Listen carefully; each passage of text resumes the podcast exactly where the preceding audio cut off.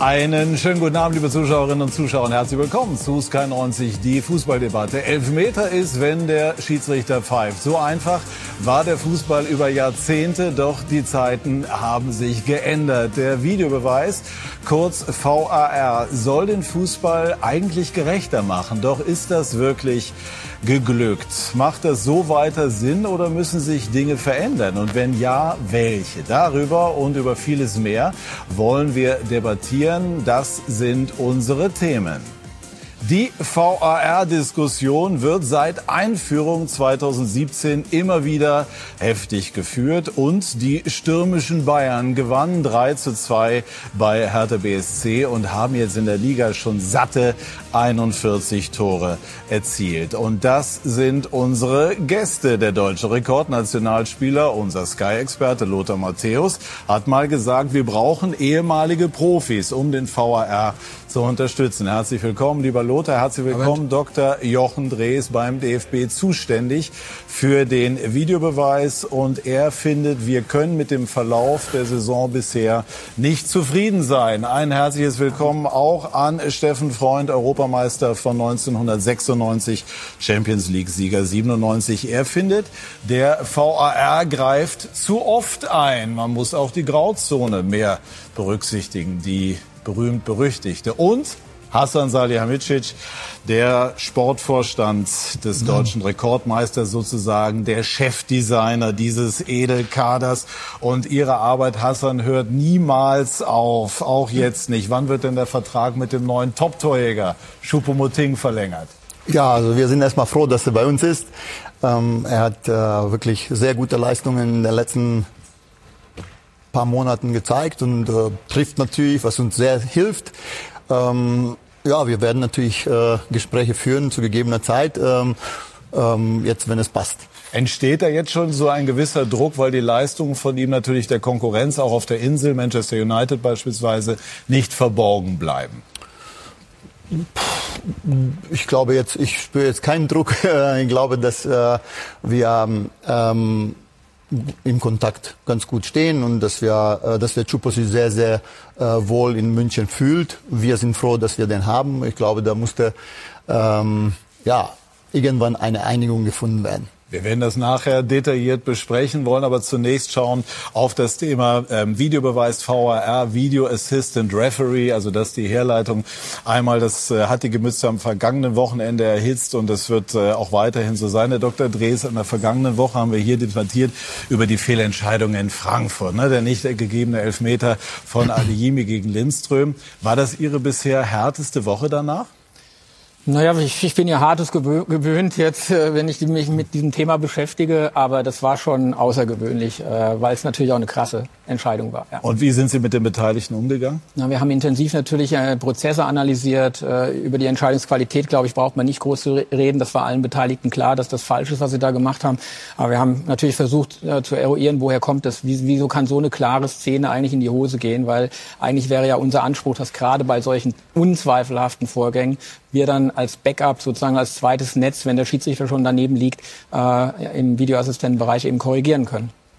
Hätten Sie, Lothar, wenn Sie da gewesen wären, diese Fehlentscheidung verhindert? Stichwort Profis in den Kölner Keller, wenn wir es mal so flapsig sagen dürfen. Wenn ich die Bilder gehabt hätte, die ich gesehen habe, auf jeden Fall, weil es war einfach eine hundertprozentige Fehlentscheidung, leider muss man sagen, weil das Spiel war hochwertig, hochklassig, temporeich, spannend, hat alles mitgebracht. Und äh, dann sprechen wir danach schon wieder über den Videobeweis mehr wie über das tolle Spiel, über die tollen Aktionen von jedem einzelnen Spielern, über die Atmosphäre im Stadion. Natürlich äh, habe ich schon nach 10, 15 Sekunden gesagt, wie das war der geht jetzt raus und gibt einen Elfmeter, weil das war ja kein Schubsen, das, das war ja ein belegbar, Stoßen. weil das ist im Archiv. Ja, das, das, war, das war ja ein klares Stoßen, das hat ja nichts mehr mit Schubsen zu tun gehabt. Aber ich weiß nicht, welche Bilder eben der Schiedsrichter zu diesem Zeitpunkt, wie er rausgegangen ist, äh, sehen konnte. Das werden wir alles besprechen. Wie ist eigentlich der Entscheidungsablauf? Kurz auch einmal Steffen Freund, der VAR greift nach Ihrem Empfinden zu oft ein. Warum ja. nehmen Sie das so wahr?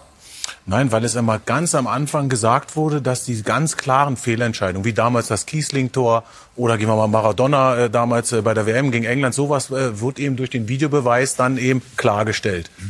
Das ist aber in die ganz andere Richtung abgelaufen. Und ich muss das auch sagen, ich habe das ja Jahr für Jahr auch kommentieren müssen, auch äh, als Experte. Und es waren fast jede Woche eben Entscheidungen dabei, wo der Punkt ist es denn eine hundertprozentige Fehlentscheidung oder nicht? Diese Diskussion ist fast jeden Spieltag und das wird mir Herr Drees äh, bestätigen. Und wenn diese Diskussion da ist, dann stimmt was nicht. Dann wird es zu viel und dann geht es auch irgendwann in Richtung Qualität der Schiedsrichter, weil ja da auch jeder ein anderes oder ein eigenes Ermessen der Situation sieht und dann gibt es zu viele Fehlentscheidungen. Wir werden das in aller Ruhe besprechen. Ich habe in der Vorbereitung auf die Sendung eines festgestellt. Das ist ein absolutes Aufregerthema. Das interessiert ja. jeden. Jeder hat eine Meinung dazu. Und Jürgen Müller wird jetzt mal die Chronologie sozusagen des Videobeweises zusammenfassen. Es ist inzwischen Alltag in der Bundesliga. Ein Signal aus Köln und Szenen werden immer und immer wieder angeschaut. Der Fußball hat Pause. Und viele fordern genervt, lasst es doch einfach. Andere sagen, bitte nicht. In Dortmund wurde gestern ein unberechtigter Elfmeter an Reyna zurückgenommen. In Berlin ein Vergehen an Selke erst durch den Kölner Keller entdeckt. In Sinsheim ein Abseitstor von Olmo annulliert. Es sind vor allem solche faktischen Entscheidungen. Foul vor oder im Strafraum, Tor oder nicht, abseits, die klar für den Assistenten sprechen. Ich glaube, was die Fairness äh, im Fußball anbelangt, ich glaube, wenn man da einen Strich drunter zieht, hat das den Fußball schon ein Stück weitergebracht. Aber was wir jetzt sehen, muss man verbessern. Denn geht es um Situationen, die interpretiert werden müssen, wird's kompliziert. Der Videoassistent muss bei klaren Fehlentscheidungen eingreifen, tut das aber oft nicht. Wie zuletzt in Frankfurt, als Adeyemis Schubser von Schiri Stegemann auf dem Feld nicht erkannt wurde und der Kölner Keller stumm blieb. Dass jetzt ähm, Situationen, die gecheckt werden müssen, gar nicht gecheckt werden, obwohl man dreimal drauf gucken kann, das ist dann natürlich für alle äh, schwierig nachzuvollziehen. Eine Kernfrage was ist eine klare Fehlentscheidung? Entgeht dem Schiedsrichter etwas, steht der Assistent vor den Monitoren in der Verantwortung. Unterbricht er oder nicht? Nach Kosunos Handspiel in Berlin ließ er weiterspielen. Der Job ist schwer. Viele Monitore. Es fehlt die Dynamik aus nächster Nähe. In Zeitlupe wirkt manches anders. FIFA-Schiedsrichter Eitekin pfeift auf eigenen Wunsch nur noch auf dem Platz. Also ich krieg die Aufgabe wirklich nicht so in der Schnelle und in der Dynamik hin und ich ziehe den Hut vor den Jungs, die das machen. In der Sekunde dann dem Schiedsrichter, der auf dem Platz, der hier ist, zu ja. sagen, ey, pass mal auf, schau dir mal Kamera 1, also es sind ja 25 bis 30 Kameras, ja. wisst ihr ja. Die Frage steht im Raum. Wenn es denn so schwer ist, warum dann nicht einfach lassen? Wir sind jetzt in der, in der Diskussion äh, gerade und aktuell ja in, in, so einer Phase, wo man sagt, eigentlich muss man wieder abschaffen. Ja? Vielleicht doch wieder ganz ohne. Back to the roots. Ähm, Fußball so wie er war, mit Fehlentscheidungen akzeptieren. Doch abschaffen würde zu einer absurden Situation führen. Im Stadion könnten alle auf ihren mobilen Geräten die Szenen sehen, bis auf den einzigen Mann, auf den es ankommt, den Schiedsrichter. Doch wie kann man es besser machen? Dr. Markus Merck fordert, die Schiedsrichter auf dem Platz müssen wieder entschlossener agieren. Wenn du so ein Backup im Hinterkopf hast, du weißt, da ist einer, der hat natürlich zehn Bilder, ich hatte nur eins, ich lehne mich etwas zurück und das ist natürlich falsch. Es muss Ihnen bewusst sein, Sie sind der Schiedsrichter und nicht der Schiedsrichterassistent des Videoschiedsrichters. Der Fußball die Gerechtigkeit und der Kölner Keller.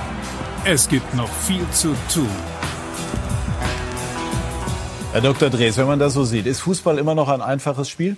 Fußball war noch nie ein einfaches Spiel. Wir haben immer gesagt, Fußball ist ein, ja, ist immer ein einfaches Spiel, aber Regeln waren schon immer, hatten einen gewissen komplizierten Hintergrund. Und man hat jetzt das Gefühl, es ist komplizierter geworden, weil man vielleicht die eine oder andere Entscheidung nicht mehr nachvollziehen kann. Aber einen gewissen Anspruch, dass Fußball schon eine gewisse Komplexheit besitzt, den, der, der lag aus meiner Sicht schon immer vor. Was ist eine glasklare Fehlentscheidung? Ähm, äh, das IFAB hat mal in seinem, in seinem Vorwort zum also IFAB ist das IFAB Regelboard. Regel, Regelboard hat mal gesagt, wenn äh, neun von zehn Fußballzuschauern die Situation als klar falsch einordnen, dann handelt es sich um eine klare Fehlentscheidung. Jetzt können wir die aber nicht äh, live befragen. Wie macht man es dann? Wir auch nicht im, im Keller. Also heißt, müssen wir als Schiedsrichter auf der Grundlage der Regeln aber auch im Zusammenspiel mit den Entscheidungen, dem Spielmanagement auf dem Feld im Prinzip entscheiden, ist das eine, ist das eine klar strafbare Entschei äh, ein Fehler, den der, oder eine Entscheidung, die der Schiedsrichter getroffen hat oder nicht. Und das ist halt ein Mensch, der das entscheidet und kein technisches Instrument. Und deswegen werden wir auch auf der Ebene des Videoassistenten nie eine hundertprozentige Trefferquote haben. Wir werden immer auch unterschiedliche Einschätzungen haben und nachher vielleicht auch zu einer anderen fachlichen Einordnung kommen. Aber die müssen innerhalb von 15, 20 Sekunden, so viel Zeit haben sie, dann müssen sie klar sein, in welche Richtung das alles geht und dann müssen sie sich in irgendeine Richtung äh, festlegen. Und da ist es für mich total nachvollziehbar, dass auch dort an dieser Stelle einfach ein, eine Fehlerquelle liegt, wo wir nicht eine 100%-Quote erreichen können. Wissen Sie, Hassan, was jetzt genau die hundertprozentige Fehlentscheidung ist, die ursprünglich mal die Eingriffsschwelle definieren sollte? Äh, ist immer schwer zu sagen. Ich glaube, dass es wichtig ist und darüber haben wir jetzt äh, mit äh, meinen Kollegen auch bei der Fußballkommission ähm, diskutiert, dass der Schiedsrichter eben die, sag ich mal, die Persönlichkeit hat, dass er immer die Hochheit behält und dann muss es jeder akzeptieren. Ähm, ich glaube, im Laufe einer Saison gleicht sie das auch aus. Nur natürlich darf es nicht diese krassen Fehlentscheidungen geben, wie das jetzt gerade bei Frankfurt war. Ansonsten glaube ich grundsätzlich, dass ähm, Videobeweis schon ähm, dazu beigetragen hat, dass es nicht zu viele Fehlentscheidungen gibt. Und deswegen muss man den Jungs auch, glaube ich, ein bisschen Zeit geben. Jetzt haben wir diskutiert auch über diese Technik, die sie verändert hat im Keller. Vielleicht hat das auch ein bisschen Einfluss darauf und so weiter. Also ich glaube trotzdem, dass ähm, man das gut in die richtige Richtung entwickeln kann. Kann man, aber der Trend ist natürlich negativ und deswegen sitzen wir ja auch jetzt hier zusammen und äh, wenn man die letzten Jahre verfolgt, äh, diskutieren wir eben fast jedes Wochenende, Hassan, das muss man sagen und ich habe das eindeutig verstanden, von Anfang an übrigens. Zehn Prozent oder 11 Prozent Minimum müssen richtig entscheiden und dann, äh, dann ist es halt äh, so. Und sprich, das ist ja schwierig, wenn du dann im Endeffekt als Schiedsrichter alleine entscheiden musst. Nehmen wir mal jetzt das Beispiel, die, der Arm von Benzebaini vom jetzt vom Wochenende. Da sagen natürlich einige, das ist eine, eine Tätigkeit. Ich sage, die Erklärung, Regeltechnik, Tätigkeit ist so, mit dem Arm sich Platz verschaffen, nach ein bisschen provozieren, ist dann eben, ähm, sage ich jetzt mal, bei 50 Prozent keine Tätigkeit und nur gelb. Und da haben wir genau den Punkt. Da darf eben der Video äh, Assistant nicht nicht eingreifen. Und das passiert aus meiner Sicht zu oft. Äh, grundsätzlich ist Videobeweis was, was dem Fußball, und das war ja am Anfang die Diskussion, viele Emotionen wegnimmt. Das war ja klar. Machen wir es oder machen wir es nicht? Jetzt haben wir es gemacht. Jetzt müssen wir es natürlich entwickeln in die, so in die Richtung, dass es klappt. Aber grundsätzlich haben wir natürlich durch Videobeweis dem Fußball viele Emotionen weggenommen. Ja, das muss man ganz klar sagen. Wir sind im sechsten Jahr, also zum ja. Thema Zeit und muss sich entwickeln. Klar, muss sich entwickeln, ist was elementar Neues, aber sechstes Jahr ist natürlich schon auch eine Wegstrecke. Wir haben ein Voting, Lothar. Da lehnen äh, 34, 66 Prozent den Videobeweis sozusagen ab, sind dafür, ihn abzuschaffen und nur 34 sind, äh, Prozent sind im Moment dafür, ihn beizubehalten. Uns ist bewusst, das ist äh, ein Ausschnitt und das kann sich auch verändern. Dennoch ist es natürlich mit einer gewissen Aussage verbunden dann nehme ich die Aussage von Hassan her. Emotionaler Sport. Natürlich sind Emotionen verloren gegangen und die wollen diese 66 Prozent sehen. Der Fußball ist gerechter geworden. Gestern sind sieben Entscheidungen oder acht Entscheidungen getroffen worden, die wirklich Einfluss gehabt haben aufs Resultat danach. Ich war selbst in Bremen, Schalke schießt ein Abseitstor, konntest du gar nicht erkennen mit bloßem Auge. Nach, äh, und die Szene war ein bisschen vorher und der Videobeweis hat es dann sehr gut gemacht. Und die hundertprozentige Trefferquote gibt's nicht. Und natürlich reden wir mehr über den Fehler von letzter Woche, was ein eklatanter Fehler war. Aber wir müssen auch darüber reden, was sie uns geben, nämlich mehr Gerechtigkeit im Spiel äh, bei gewissen Szenen. Und natürlich müssen gerade diese hundertprozentigen, wo Steffen wieder gesagt hat, diese hundertprozentigen Fouls, Abseitsstellungen, äh, Tätlichkeiten oder egal was, das muss der Schiedsrichter einfach klar entscheiden. Und ich glaube, dann kommen auch wir mehr um dieses Thema herum und die Fans sind auch mehr zufrieden. Jetzt muss man ja sagen, ein Großteil der Entscheidungen, die am Wochenende richtig getroffen wurden, waren Abseitsentscheidungen. Das sind diese sogenannten faktischen Entscheidungen, äh, wo man nachmessen kann. Jetzt kann man darüber streiten, ob, die, äh, ob der Sinn des Abseits ursprünglich war, jetzt mit Millimeter nachzumessen oder nicht, aber man kann es prüfen. Wäre es ein Ansatz, irgendwann zu sagen, man konzentriert sich darauf, also auf das Thema Tor mit Torlinientechnik und beispielsweise Abseitsentscheidung, weil das messbar ist. Und das andere ist eben immer eine Bewertungssache, die man aus sowas im Grunde rausnehmen könnte. Dann hätten wir aber folgendes Problem, dann bliebe die Entscheidung Frankfurt-Dortmund trotzdem stehen Hm. als falsch. Das müsste sind- man dann und- und- möglicherweise und wir, in Kauf nehmen. Ja, und wir sind uns aber alle einig, dass wir das eben nicht wollen. Dass wir so einen krassen, krassen Fehler nicht spielbeeinflussend haben wollen in dem Moment. Und das, glaube ich, ist schon was, was wir leisten können und was wir auch leisten müssen, dass wir auch diese Sachen rausziehen. Ich finde immer, es ist total wichtig, gerade bei so einem jungen Projekt, ist, eigentlich ist es ja kein Projekt mehr, weil es das IFAB jetzt in, die, in das Regelwerk mit eingebunden hat. Also den Projektstatus hat es verloren. Wir sehen weltweit eine Entwicklung, dass immer mehr Nationalverbände das einführen. Das ist, glaube ich, ein internationales Turnier was FIFA, UEFA ausrichten, ohne Videoassistent werden wir nicht mehr erleben, ob U15, U16, wie auch immer, es wird immer dabei sein. Und ich glaube, wir sind jetzt gefordert, einfach zu schauen, wie, wie können wir es in der Richtung weiterentwickeln. Da hacke ich jetzt einmal nach, konkret nochmal an dem Beispiel Frankfurt gegen Dortmund. Also man hat sich natürlich nachher gefragt, es stehen bis zu 20 Perspektiven zur Verfügung. Warum hat man das nicht erkennen können? Und ehrlich gesagt hätten es auch nicht 20 Perspektiven gebraucht, um das zu sehen. Wie, was hat da sozusagen äh, Ihre Recherche ergeben? Was ist da schiefgelaufen? Also der Videoassistent hat in dem Fall einfach zu schnell eine fachliche Entscheidung getroffen. Er hat sich, wir, wir arbeiten ja über einen ganz normalen Führungskamerabild und wir haben einen Delay-Monitor, wo wir vier für diesen jeweiligen Spielort ähm, am wahrscheinlichsten geeigneten Kameraeinstellungen haben, die um die Situation sozusagen drumherum fahren. Und an, anhand dieser vier Bilder hat der Videoassistent eine Situation, einen Vorgang beurteilt, den man fairerweise eigentlich gar nicht auf diesen vier Bildern hat abschließend beurteilen können. Also das heißt, es wäre die Pflicht des Videoassistenten gewesen, zumindest sich noch eine eine oder zwei andere Vi- äh, Szenen reinzuholen, äh, äh, Kameraeinstellungen reinzuholen, um dann zur Entscheidung zu kommen. Ich sage aber auch, Haben Sie da Fernsehleute oder sind das Leute, die anderweitig geschult sind und dort sitzen, also die die Auswahl der Bilder treffen? Ja, Bei das- uns im Fernsehsprech Ja. sind das Matzer. Ja, und das sind Leute, die aus dem Technikbereich kommen, die natürlich ausgebildet sind, die auch in, die auch mit den mit Fernsehregisseuren arbeiten, um einfach ein Know-how sich da auch zu holen. Aber die haben natürlich auch nicht diese Riesenerfahrung in, in diesem in diesem Bereich, wie es die Leute vom Fernsehen haben. Deswegen ist das auch ein Ansatz, den wir jetzt verfolgen, eben dieses Know-how mit reinzuholen, dann noch weiter zu schulen, auch die Videoassistenten darin zu schulen. Letztendlich ist der Videoassistent verantwortlich für die Auswahl der Bilder. Also er führt auch den Operator und sagt, ich möchte gern dieses oder jenes Bild halt sehen. Einmal noch nachgefragt. Der Videoassistent im Falle Frankfurt war äh, Kamka, Mhm. Zweitligaschiedsrichter. Auf dem Platz stand Stegemann, FIFA-Schiedsrichter. Welche Rolle spielt die Hierarchie? Oder anders formuliert, traut sich der Zweitligaschiedsrichter, dem FIFA-Schiedsrichter zu sagen, du hast da möglicherweise falsch gelegen, guck noch mal drauf. Ich glaube, die äh, Schiedsrichter in der Bundesliga sind sehr sensibel, was die Qualität der, äh, der Kollegen angeht. Und in dem Fall gibt es kein Misstrauen in, in, die, in dieser Konstellation. Ähm, Robert Kamka äh, hat Bundesliga-Erfahrung, er hat jetzt viele Spiele als Videoassistent hinter sich, ähm, hat da eine gute Performance gezeigt. Ähm, also das ist überhaupt nicht typisch so eine Situation jetzt wie in Frankfurt für seine Arbeit aus den letzten Jahren. Ähm, ich glaube nicht, dass das da eine Rolle gespielt hat. Wohl wo wir aber trotzdem auch einen Ansatz jetzt sehen, zu sagen, wir denken darüber nach und wir werden es wahrscheinlich jetzt auch angehen, Teams zu bilden. Also im Prinzip feste, dass ein Schiedsrichter mit zwei, drei festen Videoassistenten arbeitet. Ähm, das ist eine gewisse Herausforderung an die Personalplanung Mhm. natürlich bei uns auch. Aber das wäre ein ist Lernerfolg Lern- aus dieser Geschichte. Ein Lerneffekt daraus, den wir auch mitnehmen, ja. Ähm, Stegemann hat danach den Videoassistenten im Interview mit ins Boot genommen. Wie hat Ihnen das gefallen? Also mein persönlicher Ansatz wäre immer, und so haben wir das früher ja auch gemacht, dass ich eine Entscheidung auf dem Feld treffe als Schiedsrichter. Und wenn ich so, einen, so, einen, so eine, einen Fehler mache, wie da passiert ist, dann hätte ich für mich persönlich eigentlich gesagt, wenn so ein Vorgang so abgelaufen ist, habe ich für mich den Anspruch, den auf dem Platz richtig zu lösen. Also der erste Fehler, der passiert ist, ist der, der den der Schiedsrichter auf dem Feld gemacht hat. Dass dann der Videoassistent im Nachgang auch noch den zweiten Fehler draufsetzt und die Situation dann vollends in die Hose geht, ist natürlich nicht das, was man da erwartet, weil deswegen ist er ja eigentlich da, diese krassen Fehler letztendlich aufzufangen und das hat in diesem Einzelfall eben nicht funktioniert.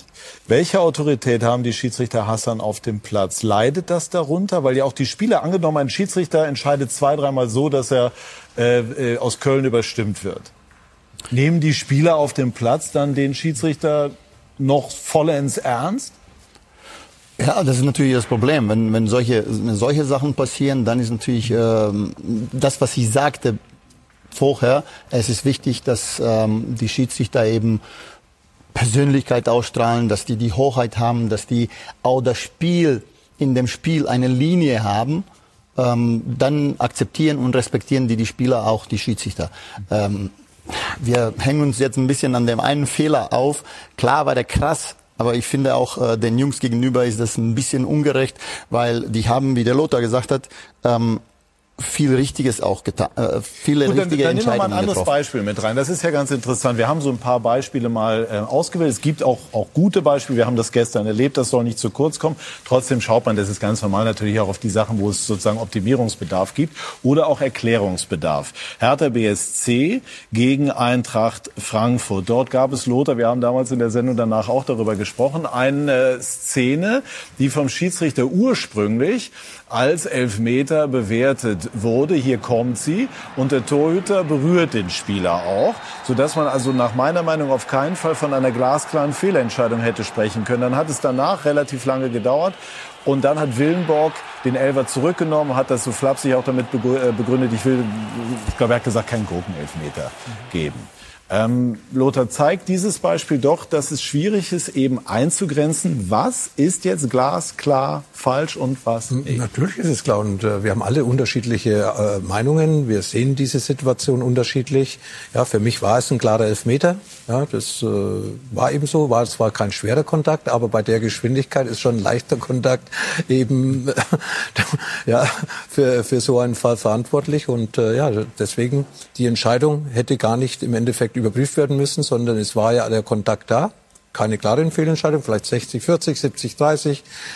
Vielleicht hätten ihn auch neun gegeben, ich weiß es nicht, keine Ahnung, aber für mich war es keine klare Fehlentscheidung und deswegen ist das, was Steffen sagte, ab und zu sollte der Video äh, äh, Beweis ich gar nicht einschalten, weil es war keine klare Fehlentscheidung. Also er hat auf Elfmeter entschieden, hätte man auch so lassen können oder sogar müssen, weil es wie gesagt keine für mich keine klare Fehlentscheidung war. Ja, das ist ja genau der Punkt, äh, Herr Drees. Ich glaube, das ist ja auch wichtig. Ähm, gibt es da auch eine, eine Führung von Ihrer Seite? Wie oft passiert was? Wie oft ist es diese sogenannte Grauzone, wo der Schiedsrichter entscheiden sollte und der Video Assistant bitte nicht eingreift? Das würde mich mal interessieren. Wir reden ja von den krassen Fehlern. Das ist aus meiner Sicht trotzdem etwas zu viel geworden, sonst würden wir heute hier nicht sitzen. Es gibt viele Dinge, die damit reinspielen. Dann der Einfluss, wenn er eingreift, der Zeitverlust. Das Spiel wird komplett unterbrochen, manchmal für zwei, drei, vier Minuten. Da gehst du völlig weg und dann zum Beispiel wurde noch nicht mal die Situation zurückgenommen, sondern der Schiedsrichter sagt, nee, bleib wie jetzt Benzebaini in meiner Entscheidung steht. Das muss man minimieren. Das macht den Fußball irgendwann am Ende kaputt, weil die Zuschauer ja so, äh, im, im, im, Stadion sagen, was ist denn jetzt hier los? Was passiert denn hier? Oder wie jetzt äh, Selke, Selke sein, äh, der Kontakt früher in Anführung, nicht früher ist falsch, falsche Wort, der Kontakt war da. Aber Selke fällt natürlich heute hin und bleibt erstmal liegen und danach macht er aber den Elfmeter, weil er weiß, er provoziert den Video Assistant Referee, dass er sich das anschaut. Ich will das nur mal als Beispiel nennen, ob das jetzt richtig oder falsch war, offen lassen. Es geht nur um, um diese Kontakte, die jetzt auch dann die Spieler bewusst suchen und noch dreimal drehen. Rainer macht doch das genau bewusst. Er geht dann rein, klar kommt der Bochumer, äh, kommt dann äh, ihm entgegen, aber er nutzt den Fuß, um dann äh, zu fallen. Das wird doch dadurch auch provoziert, weil die Schiedsrichter sich das dann anschauen und am Ende einen Elfmeter geben. Du hast Oder? jetzt gesagt, die nicht. Dauer, die Dauer zum Beispiel. In Europa zum Beispiel haben wir jetzt die, eine Statistik, wieder muss ich mit einem Kollegen haben wir diskutiert. Am Montag, glaube ich, ähm, sind wir eigentlich, oder die Deutschen sind die Besten oder die, glaube ich, unter schnellsten 90 Minuten, im unter Schnitt, 90 äh, glaube ich, unter 90 Sekunden im Minuten, unter ja. 90 Sekunden. Also, Es fühlt sich aber länger an, das verstehe länger- ich, wenn man im Stadion steht, dass, dass, dass, dass es sich länger anfühlt. Aber ähm, wer den Prozess kennt hinten dran, der weiß, dass es eigentlich nicht wesentlich schneller geht. Und dann wäre eh- eher mal der Ansatz zu wählen, wann steige ich denn ein? Wir sagen immer wieder Eingriffsschwelle, aber was heißt das eigentlich? Dann stellt man sich vielleicht vor, da gibt so einen Bereich und da geht er dann rein. Eingriffsschwelle ist nichts Festes, das ist was Variables. Was Aber ist das nicht genau das Problem? Ja, aber das ist natürlich auch da ein Gefühl zu entwickeln. Wo gehe ich ran? Und das, was wir jetzt gerade rech- äh, reden, das muss von vielen Faktoren mit begleitet, von vielem Input begleitet werden. Auch von dem Input des Fußballs und derjenigen, die Fußball spielen, die dann sagen wollen, wir, wir wollen dies, dieses oder jenes vielleicht korrigiert haben oder nochmal angeschaut haben. Wenn ich nochmal zu dem Beispiel mit Hertha gehen darf. Wir haben im Nachgang niemanden gefunden innerhalb der aktiven äh, oder nur wenige innerhalb der aktiven Manager oder Sportverantwortlichen, Mhm. die gesagt haben, das ist ein Strafschuss, den wollen wir stehen lassen. Der deutsche Rekordnationalspieler hat's und, ist, gesagt. und wir haben andere auch getroffen, die gesagt haben, lasst ihn doch lieber stehen. Die Frage ist, ein ja, Spiel- selbst wenn man es als Fehlentscheidung wahrgenommen hätte, ist ja dann immer die Frage, ist sie klar genug, Ja. um dann dort äh, in diesen Prozess mit einzugehen? Und mein Eindruck ist, dass es irgendwie im Wesen des Schiedsrichters liegt, nicht darüber hinweggehen zu können, dann in Köln zu sitzen und zu sagen, ha, der ist zwar jetzt irgendwie, das ist zwar falsch, aber es ist nicht so falsch. Also der, der, ursprünglich dachte ich, es ginge im Laufe der Saison fünf bis zehn Entscheidungen, die korrigiert werden müssten. Und davon, das ist ja auch der Eindruck von Steffen Freund unter anderem, sind wir doch weggegangen.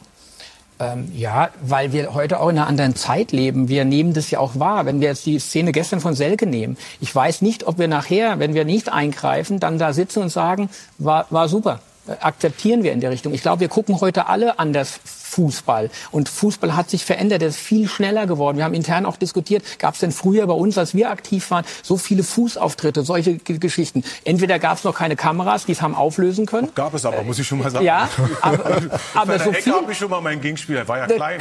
Ja. Fuß drauf, gestellt Ja. und dann konnte er Ja, aber, aber Klar. das ist sowas, was wir be- beobachten, dass sich auch Fußball verändert hat. Fußball ist viel schneller geworden, als das, als das früher war. Und teilweise sind, äh, ist es auch wirklich so ein Punkt, dass man nicht mehr alles auf dem Feld tatsächlich so differenziert sehen kann. Und dann haben wir ein Bild und wir alle diskutieren nicht auf der, auf der Grundlage der Wahrnehmung des Schiedsrichters, sondern wir alle diskutieren auf der Wahrnehmung des Bildes, das wir sehen. Und das ist die Schwierigkeit dabei, an denen wir aber als Schiedsrichter auch gerecht werden müssen. Einmal noch ein äh, kurzes Beispiel, Einschätzung von Ihnen heute aus der zweiten Liga. Erst FC Nürnberg gegen Magdeburg, strittige Szene im Strafraum, am Ende keine Elfmeter und dann hat sich aber herausgestellt, dass ein weiteres Bild, das aber nicht zu Rate gezogen wurde, be äh, belegt hat, dass es äh, mit dem Arm einen, einen klaren Kontakt gab.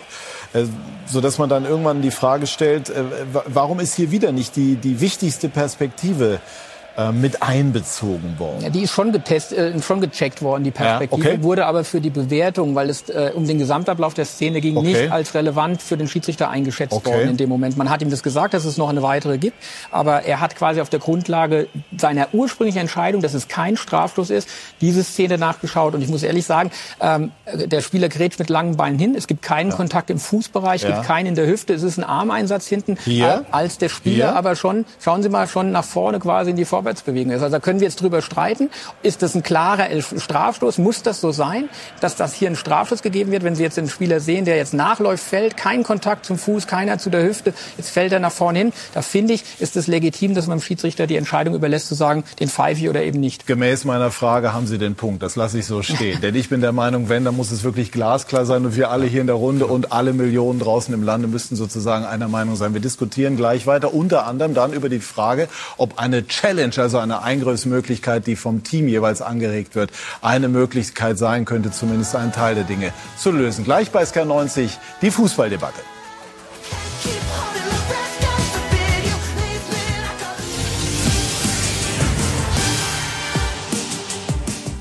Wir sind zurück bei SK90. Die Fußballdebatte haben eben gelernt, dass 66 Prozent unserer User und Userinnen der Meinung sind, dass man den Videobeweis abschaffen solle. Also es gibt diese Meinung und die wollen wir jetzt auch noch mal äh, genauer einschätzen und hören von Hansi Küpper, unserem äh, langjährigen Sky-Kommentator, der sich jetzt sozusagen outet als klarer und langjähriger Gegner des Videobeweises. Hansi, warum bist du so ausdrücklich dagegen? Na, ich war ein klarer Gegner der Einführung. Ich habe gesagt, es ist völlig illusorisch in einem dynamischen Spiel wie dem Fußball, ich rede jetzt erstmal nicht über Abseits oder so, ähm, etwas beweisen zu wollen, was ein Mensch bewerten muss.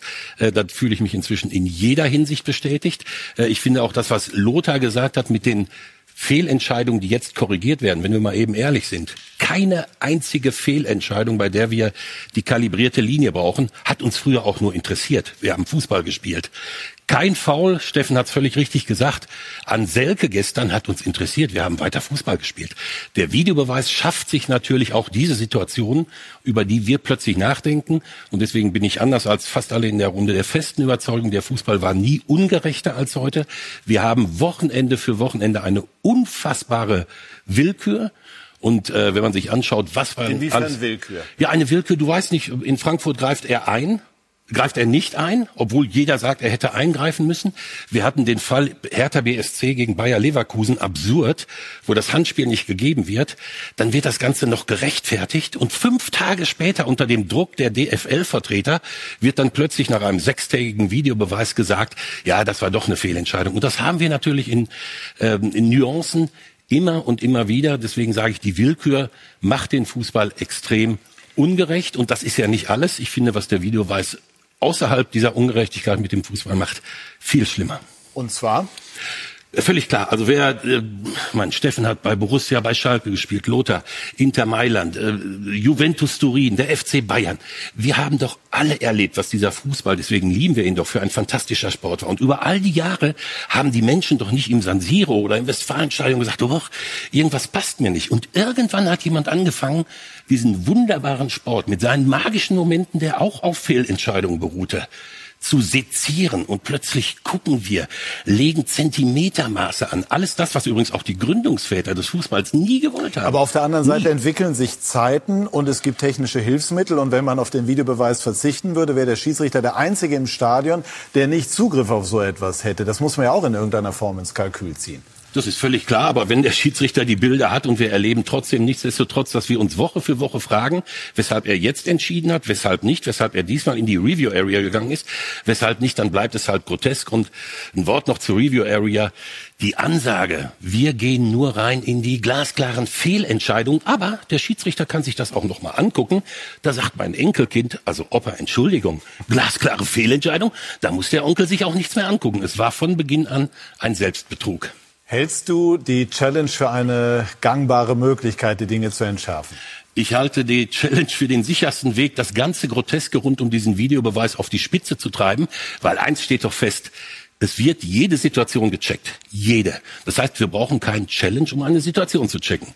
Wenn dieses Ding in Frankfurt gecheckt worden wäre, hätte doch trotzdem der gleiche äh, Videoassistent da gesessen, der gesagt hat, kein Elfmeter. Mit der Konsequenz übrigens, dass Mats Hummels in der letzten Minute den Ball von der Linie kratzt. Die Frankfurter sagen, jetzt wollen wir aber den Elfmeter. Und sagt der Schiri, sorry, euer Challenge ist verwirkt.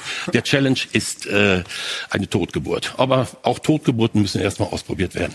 Hansi, vielen herzlichen Dank Sehr für gerne. die klaren Worte. Dankeschön. Und ich gehe äh, zurück in die Runde, nehme das jetzt mal mit. Also bei der Challenge, Herr Dr. Drees, Dankeschön, wäre ja der Vorteil, dass man zumindest dieses Thema Eingriffsschwelle ähm, entschärft hätte, weil dann würde man den Ball spielen zu den Verantwortlichen der Mannschaften und die würden sagen, okay, also hier, wir haben einen, eine Eingriffsmöglichkeit pro Halbzeit, die nutzen wir jetzt. Ähm, was halten Sie davon? Also bevor ich was sage, Ja. muss ich noch kurz was Ja. sagen, weil eigentlich finde ich den Begriff Willkür eigentlich schon unverschämt, weil er nämlich unterstellt, dass wir bewusst irgendwie mal so, mal so Deswegen habe ich auch einmal nachgefragt. Ja, aber das ist trotzdem, das passt nicht. Das emotionalisiert das alles und wir holen uns einzelne Situationen raus, wo wir selbst sagen, die sind falsch gelaufen und wir sagen jetzt dazu und deswegen ist das alles Mist. Und das wird diesem Thema überhaupt nicht gerecht. Und es reden Leute von Sachen, die noch nie, noch nie, kein eines Mal bei uns unten im, im Videocenter waren. Ich kann grundsätzlich natürlich über dieses Thema reden, aber die reden über Sachen und über Abläufe, die sie nie gesehen haben. Vielleicht kommt er aber zum Ausdruck, dass es eben schwierig zu sein scheint, das Spiel Fußball ähm, mit so einer Möglichkeit irgendwie objektivieren zu wollen. Ja, wir haben, ich sage ja auch nicht, dass das alles super ist und alles läuft und stelle mich hier hin und sage, ja, perfekt, wir machen das ganz toll. Ähm, wir machen viele Sachen gut. Und wir haben, letztes Wochenende haben wir neben der Szene in Frankfurt noch das von uns falsch eingeordnete Eingriff in München gegen Mainz mit dem, mit dem Torwartvergehen angeblichen von Ulreich gehabt. Und dann hatten wir drumherum noch sechs Szenen, die gut und richtig gelöst worden sind. Da redet natürlich dann keiner drüber. Sie haben es vorhin selbst gesagt. Uns interessiert letztendlich auch in, in anderen Gesellschaften die Themen nur das, was schlecht ist und was schlecht läuft. Und wir kehren dann vieles einfach unter den Teppich. Und dann daraus abzuleiten, Aber zu Sie sagen, können nicht bestreiten, dass es viele Diskussionen immer wieder Ja. gibt, die, ähm, also natürlich, das ist immer so, also wenn tausend Flugzeuge starten und kommen sicher an, wird es nicht in den Nachrichten auftauchen.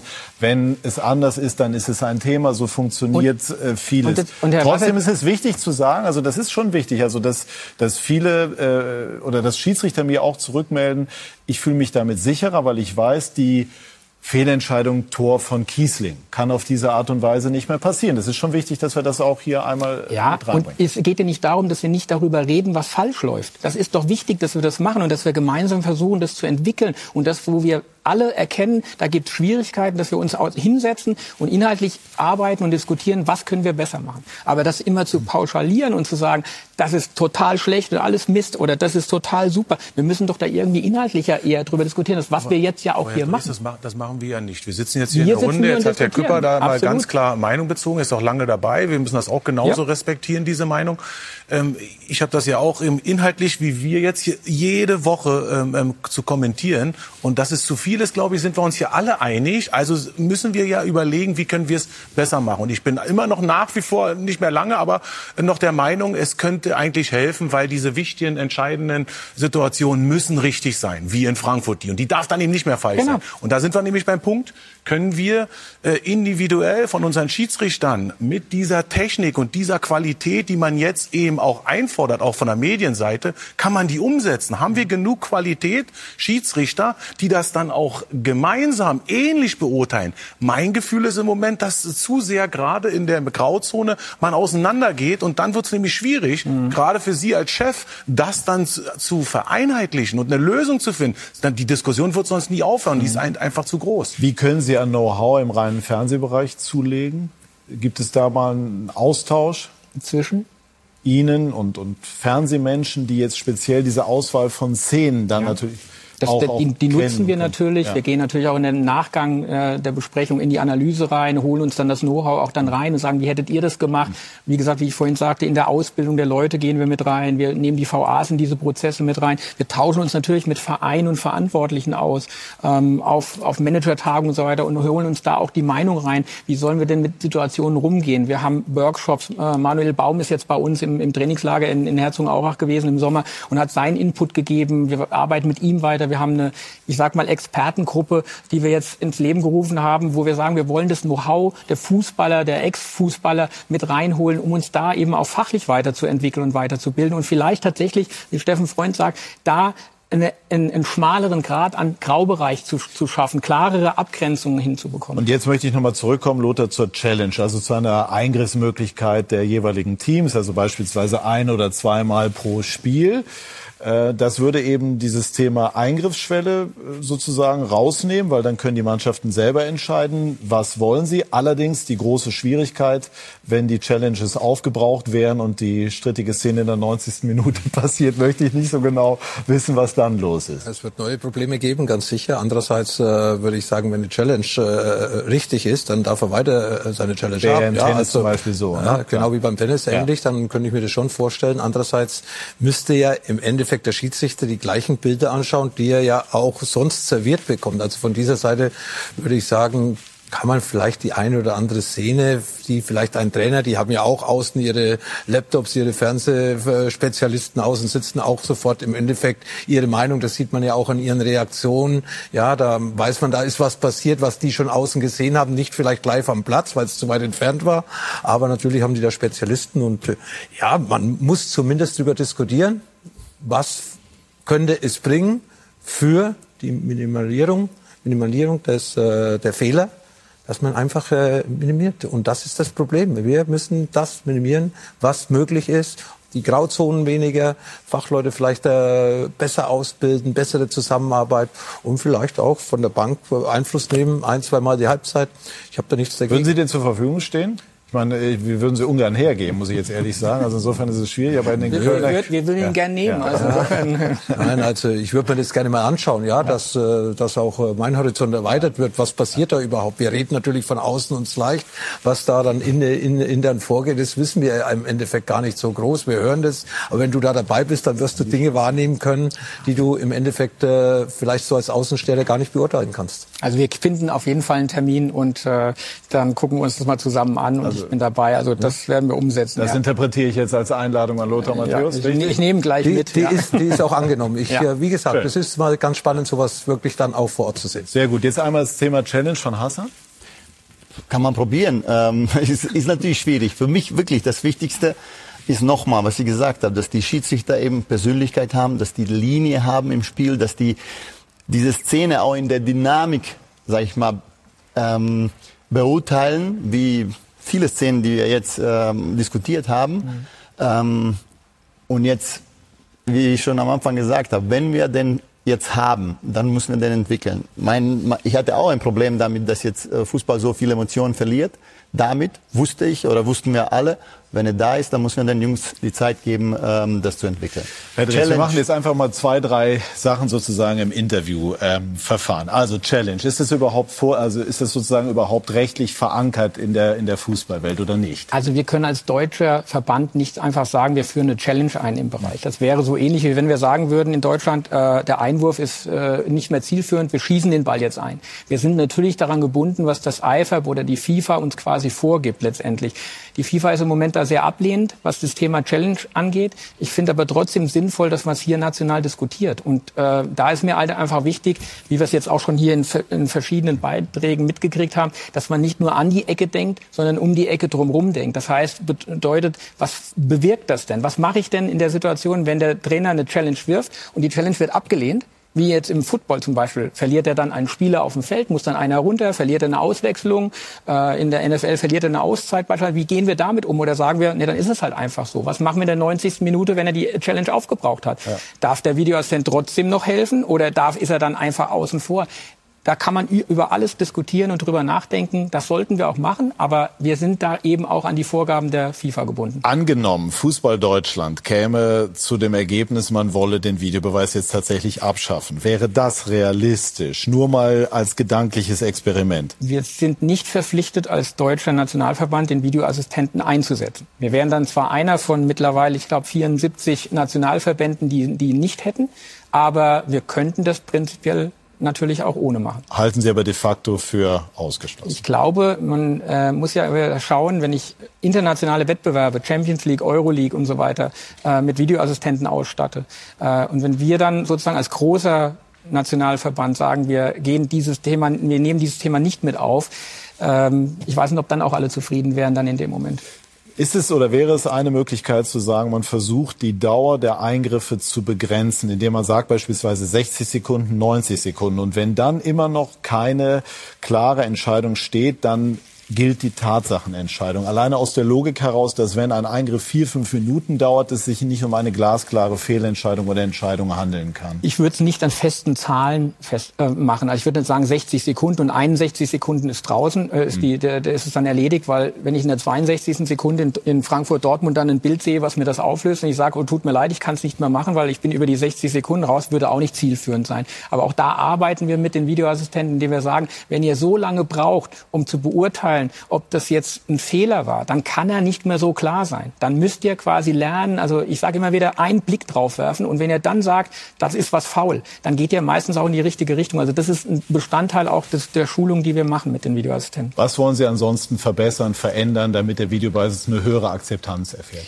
Wir müssen besser werden in der Qualität der Entscheidungen, die wir treffen. Da sind wir erstmal nur wir dran gefordert, bevor wir dann drüber nachdenken, wie wir Leute noch mit, mit reinnehmen. Ich glaube, wir müssen immer wieder aufklären, wie wir das jetzt heute machen, dass wir über Inhalte reden, dass wir erklären, wie kann, wie, wie läuft was. Wir müssen vielleicht auch noch mal demonstrieren, wie, wie eigentlich die Prozesse sind, die dem, wie die beim Videoassistent äh, zum Tragen kommen.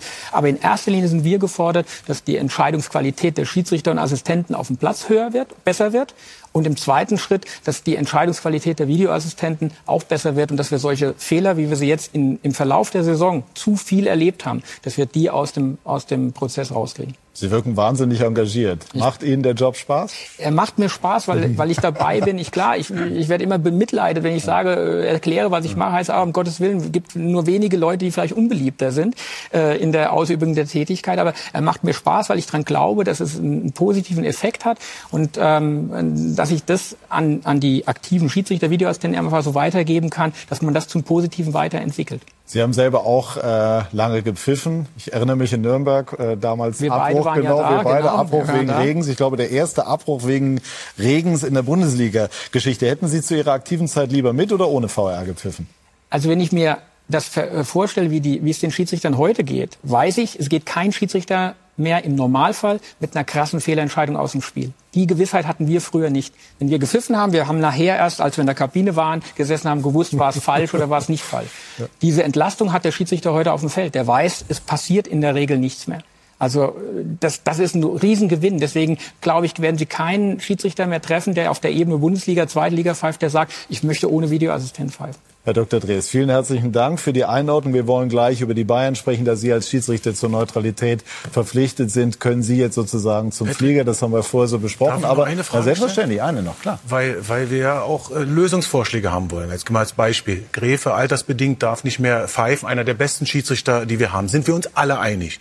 Gibt es denn eben auch ähm, Anstrengungen, diese Leute mit reinzuholen. Ich glaube, das wäre ja eine richtig gute Lösung. Erfahrung, ich habe Herrn Stieler heute auf einem anderen Sender gehört.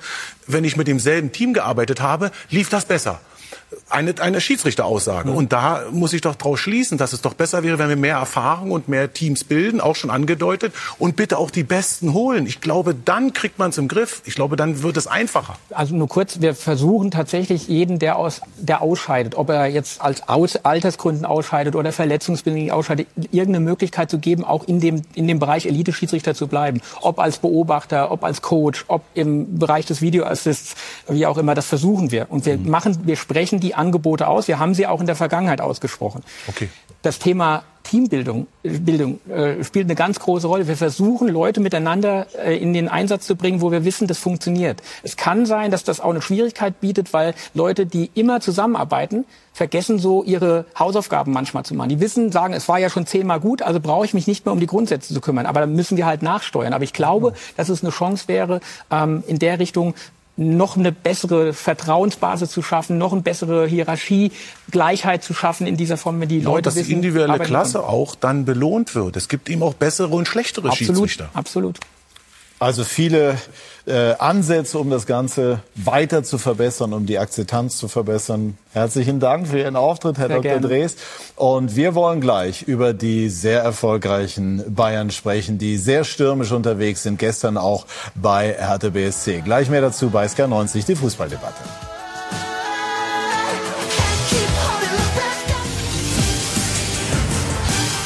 Wir alle wissen, was das Schöne ist beim FC Bayern. Die Ziele sind ganz einfach zu formulieren. Es gibt nichts Einfaches, wie beim FC Bayern zu arbeiten, denn Ziele sind klar. Du musst am besten alles immer gewinnen. Von Freitagabend. Also ich hatte mir das irgendwie bei Bayern schwerer vorgestellt, aber auch Franz Beckenbauer hat irgendwann mal gesagt, Trainer bei Bayern ist ganz leicht, du musst halt einfach siegen. Ist das so? Ja, gut, natürlich wollen wir. Das ist äh, sehr einfach ausgedrückt, aber klar wollen wir haben ähm, Spieler, die und Trainer und wir alle im Club ähm, haben natürlich Ansprüche an uns selbst, aber ähm, ist alles auch harte Arbeit, klar. Ja. Lothar prägt einen das für das ganze Leben, wenn man bei den Bayern die berühmte Bayern-DNA aufgesogen hat? Ja, ich merke, dass sie sogar in der Gegenwart bei mir rüberkommen, wenn ich die E-Jugend in Grünwald trainiere. Da will ich auch jedes Spiel gewinnen. Ja, ob dann die anderen Gelingt älter sind, ob sie größer sind.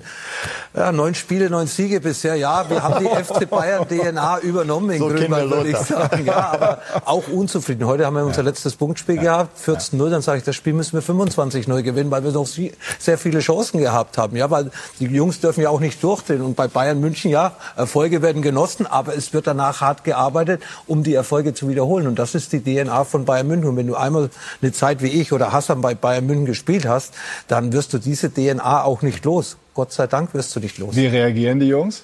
Auf Sie und auf solche Ansagen? Ja, die hören da schon zu und äh, ich bin jetzt ein paar Wochen in, äh, in, äh, in äh, Katar bei der Weltmeisterschaft und ich habe schon den nächsten FC Bayern Spieler als Aushilfstrainer geholt, nämlich Holger Badstuber hier bei Sky 90. Ja. Waren wir mal hier gegenüber gesessen und er sagt, er will irgendwann ins Trainergeschäft einsteigen. Dann sage ich, Holger, ganz gut mal ganz unten anzufangen. E-Jugend Grünwald, Anfang Mitte November, wenn ich nach äh, Katar muss für fünf Wochen, kannst du die Mannschaft übernehmen und so kannst du ein bisschen reinschnuppern. Und äh, ja, du musst auch da auf verschiedene kleine Charakterien eingehen, ja, äh, welche die nicht zuhören, die besser zuhören, die sich entwickeln wollen. Also das ist schon ganz, ganz, äh, ganz interessant. Aber wie gesagt, Bayern, einmal Bayern, DNA, wirst du, wirst du nie los. Und da bin ich auch froh, dass ich die nie losgeworden bin. Ich habe einmal beim Spiel meiner, ich glaube, damals zehnjährigen Jungs gehört, wie der gegnerische Trainer seiner Mannschaft sagte, jeder muss sich hier mal hinterfragen, ob er alles für den Erfolg tut. Also das ist auch schon im äh, Kinderfußball früh. schon sehr früh. Wir sprechen jetzt über die Bayern. Gestern 3 zu 2. Äh, nicht alles Gold, was glänzte, aber drei Punkte sind eingefahren worden. Frank Buschmann. Mann der Stunde bei den Bayern ist und bleibt Erik Maxim Choupo-Moting, galt auch für den Auftritt des Rekordmeisters bei Hertha BSC. Zwölfte Minute, Jamal Musiala trifft für Julian Nagelsmann und seine Mannschaft zum 1 zu 0. Und die Bayern machten weiter. 37. Minute, da war er dann zum ersten Mal. Chupo Moting, viertes Saisontor für ihn. Nur 77 Sekunden später, Chupomoting wieder handlungsschnell mit dem Schienbein zum 3 zu 0 für die Bayern. Alles schien gelaufen, schien aber auch nur, denn die Gastgeber aus Berlin kamen noch einmal zurück. Dodi Luke Bacchio in der 40. Minute. Schöner Treffer zum 1 zu 3 aus Hertha-Sicht. Und wenig später dann dieses Foul unten von Pavard an Davy Selke. Strafstoß für die Berliner. Der Gefaulte trat selbst an und verwandelte zum 2 zu 3. Das war es dann aber auch.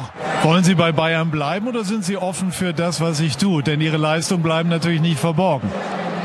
Ich konzentriere mich nur auf Bayern München und auf das Hier und Jetzt und ähm, bin happy. Hat die Frage nicht so richtig beantwortet.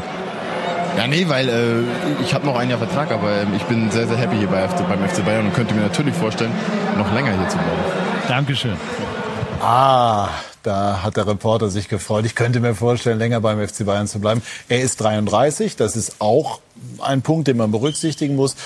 Er ist sehr erfolgreich im Moment. Wollen Sie ihn unbedingt halten bei Bayern? Ja, wir werden auf jeden Fall sprechen. Er gibt uns natürlich äh, wirklich äh, was als, als der Neuner. Ähm, wir würden ihn gerne halten, ja. Und wie ist jetzt im Moment die Situation? Wir haben das ja schon eingangs der Sendung besprochen. Er hat im Moment, wir sehen auch mit den Tore einen Wahnsinnslauf. Wir haben auch bei den Toren gestern gesehen, wenn man so einen Lauf hat, kann man sich gegen die Tore gar nicht mehr wehren.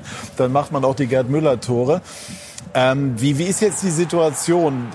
Manchester United soll Interesse haben, andere werden auch Interesse haben an einem Stürmer, der bei Bayern so viele Tore macht und auch spielstark ist.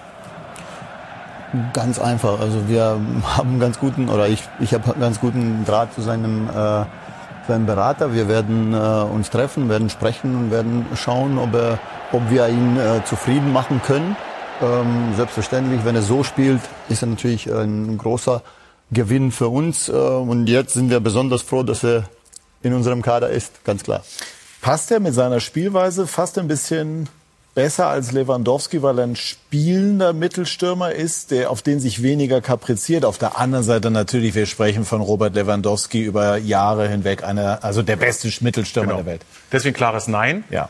Nur die Qualitäten, die er jetzt zeigt, das ist natürlich sehr, sehr positiv. Damit war auch nicht unbedingt zu rechnen. Jetzt kommt ein wichtiger Punkt. Wenn er nochmal wechseln äh, will, dann kann er das natürlich. Vertrag läuft aus. Kann ich mir aber kaum vorstellen, weil er war in Paris. Er weiß auch, wie das ist im Ausland. Wenn er dann jetzt nochmal mit 33, habe ich selber auch äh, erlebt, nochmal woanders hingeht. Also da bin ich mir relativ sicher. Ähm, ich, Hassan sitzt zwar da und er muss das regeln, aber ich bin mir relativ sicher, dass es äh, relativ einfach ist, ihn an äh, dem FC Bayern äh, weiter zu binden, weil das passt so gut, dass man auch da die Karriere dann ausklingen lässt. Ich kenne ihn auch äh, privat, ich sehe ihn häufiger, er fühlt sich hier pudelwohl in München. Und ich muss noch eins dazu sagen, er schießt zwar jetzt die Tore, aber auch früher, wenn Lewandowski mal ausgewechselt worden ist, war er ja auch recht erfolgreich als Joker reingekommen, vielleicht nicht wie Pettersen in Freiburg, aber er hat auch da seine Tore gemacht, seine Vorlagen gegeben. Er ist anerkannt in der Mannschaft, er ist, äh, er ist eine Stimmungskanone in der, in der Kabine. Also äh, ich sehe gar keinen Grund für ihn zu wechseln. Erstens mal, weil es sportlich gut läuft, aber er ist auch privat überall angekommen in München, ob äh, es da ist, wo er wohnt, nämlich in Grünwald. Oder trainiert er auch eine Mannschaft? Er trainiert seinen Sohn äh, ab und zu seine Mannschaft. Also in hm. Grünwald äh, trifft sich äh, alles, was irgendwie mit Bayern München da draußen was zu tun hat. Auch Karl-Heinz Rummenigge steht ab und zu sogar auf dem trainiert Platz. Trainiert er auch wen? Ja, trainiert in Enkel, ja. Also ja? es ist, ist äh, lange ein Talent in dem genau, Bereich. Richtig. Aber nein, er, er ist ein positiver Typ und deswegen ja. passt er auch zu dieser Mannschaft, auch zu dieser DNA. Und man sieht ja jetzt auch, wenn er kommt und äh, er freut sich natürlich, dass er jetzt mehr Einsatzzeiten hat und äh, er, er gibt äh, den Entscheidungen des Trainers, die, die untermauert er ja mit, nicht nur mit den Toren, sondern auch mit der Art und Weise, wie er spielt. Und ich glaube, dass das äh, eine, eine Vertragsverlängerung gibt, weil ich bin überzeugt, dass das beide Seiten wollen. Und wenn beide Seiten was wollen, dann sollte eigentlich nicht schiefgehen. Ganz kurz, kurzer Einschieb, Karl-Heinz Rummenigge, Anspielung, Talent, aber damit es auch klar ist, Karl-Heinz Rummenigge von meiner Seite allerhöchster Respekt. Also äh, ja. nicht, dass das irgendwie falsch verstanden wird, hat unglaublich viel, nicht nur äh, für die Bayern geleistet, sondern generell für den deutschen Fußball. Überragende Persönlichkeit, nicht, dass es ins falsche Fahrwasser gerät, falls er uns jetzt zuhören sollte. Also im Grunde genommen, wenn ich jetzt hier die beiden Hochkaräter rechts äh, richtig verstehe, ist das ja eigentlich, wie sagt ihr in Bayern, eine gemarde Wiesen, also jedenfalls ein relativ leichtes Spiel. Ja, wie gesagt, also wie Lothar auch gerade gesagt hat, er ist ja wirklich in der Mannschaft auch ähm, super akzeptiert. Ähm, er ist ein super Typ, muss ich auch sagen. Äh, deswegen haben wir den auch geholt. Also übrigens, ähm, er hatte auch seine Wehchen, sag ich mal. Ne? Ja. Ähm, aber wir wissen oder wir wussten die ganze Zeit und wie Lothar sagt, auch wenn er reingekommen ist, hat er uns das gegeben, was wir brauchten. Ähm, hat natürlich ab und zu mal mit seinen Verletzungen oder Wehwehchen äh, zu tun gehabt.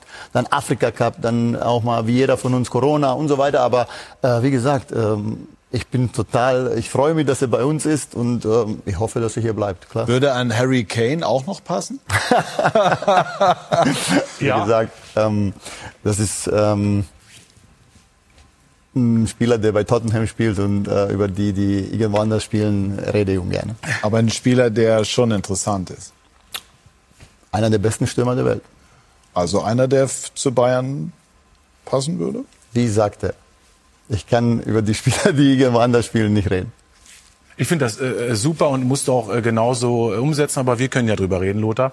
Äh, Harry kenne ich persönlich, wie er damals äh, von der U19 EM kam, damals Tottenham war ich selber Co-Trainer und da hast du schon gesehen, er hat totalen Ehrgeiz, er wollte sich entwickeln und hat sich dann eben zu den einem der besten Stürmer der Welt eben durch seine Eigeninitiative entwickelt. Der ist nach dem Spiel und nach dem Training immer noch draußen gewesen, hat mehr gemacht und hat ihm auch äh, den Verantwortlichen zugehört, sich mal ausgeliehen und trotzdem dann den Weg geschafft. Er würde hundertprozentig zum FC Bayern passen, nur ich kenne Daniel Levy natürlich auch sehr, sehr gut von Tottenham, da muss dann äh, der Preis stimmen und gleichzeitig ist Harry Kane so bodenständig. It's one of our own, singen die Fans immer in, in Tottenham. Also da nochmal zu wechseln, ist die andere Frage. Da muss Hassan dann schon Gas geben, äh, um ihn dann auch nach München zu holen. Ja, äh, Top-Mittelstürmer, absolut. Und wenn man einen Mittelstürmer holen will, dann hat man ja bei Bayern gesehen, was vielleicht vor zwei, drei Jahren für uns nicht äh, unmöglich war. Man hat Manet geholt, man hat Delikt geholt, Liverpool, Juventus Turin. Dann hat man ja gedacht, wenn die bei Liverpool spielen, ja, vielleicht haben wir da gar keine Chance, wirtschaftlich nicht, und die fühlen sich wohl, die Stimmung Premier League, sogenannte stärkste Liga der Welt und so weiter. Und mittlerweile hat man eben gezeigt, dass man Bayern München, äh, dass man als Bayern München auch in der Form von Hassan und seinem Team mit äh, mit solchen Namen äh, ja sich wirklich beschäftigt. Und ich gehe davon aus, Hassan darf es nicht bestätigen, aber ich bin sicher, dass Bayern sich München sich mit Harry Kane beschäftigt. Auf jeden Fall. Und es wäre fahrlässig, wenn nicht. Lernen wir, dass die Bayern doch ein Mittelstürmerclub sind. Jetzt, wo wir auch sehen, wie Choupo-Moting abliefert und zum Beispiel Manet, nach meinem Eindruck, sich einfach dann auch über die linke Seite, über die klare linke Seite einfach wohler fühlt. Ein Gnabry rechts vielleicht auch. Aber das war ja also die Idee, wenn man so einen verliert wie Robert Lewandowski, der wirklich über Jahre hier überragende Leistungen gebracht hat, ähm, dass wir diese Verantwortung, diese Scorerpunkte, die er 40, 50 im Jahr gemacht hat, ähm, dass man die auf mehrere Schulter verteilt. Ähm, das haben wir am Anfang der Saison wirklich gut gemacht. Dann hatten wir so eine Phase, wo wir eben nicht gescored haben oder wo wir nicht äh, die Tore gemacht haben, aber trotzdem die Leistung gebracht haben. Und jetzt wieder, wenn man letzte Woche sieht, ähm, gegen Mainz haben wir sechs verschiedene Torschützen. Genau das ähm, macht Spaß, genau das ähm, wollten wir und genau das ist diese Offensive. Wir haben für, ähm, für die vier Positionen vorne acht Spieler, die sich untereinander jetzt ähm, äh, das ausmachen und ähm, wenn einer oder zwei mal ähm, vielleicht mal was haben, dann springen die anderen rein. Jetzt ist wirklich gut, dass der Chupo, dass der junge Tell, wenn er reinkommt, auch mal trifft. Also, ähm, dass die alle äh, gute Leistungen bringen und das macht uns auch stark. Haben Sie Chupo-Moting das zugetraut in der Form? Ich glaube, dass er uns, ähm, also dass er so ein richtig guter Fußballer ist, wussten wir von vornherein, deswegen haben wir den geholt. Dass er natürlich so einen Lauf hat, überraschte uns alle positiv, Gott sei Dank. Und, äh, aber zugetraut hatte ich ihm schon, aber er hatte Lever vor ihm. Also deswegen hat er wenig, äh, weniger Spielzeit gehabt, viel weniger. Und jetzt zeigt er, was er kann. Wie haben Sie Julian Nagelsmann geholfen in der Phase, als die Ergebnisse nicht so da waren und Nagelsmann selber in die Kritik geraten ist und teilweise durchaus Wirkung gezeigt hat?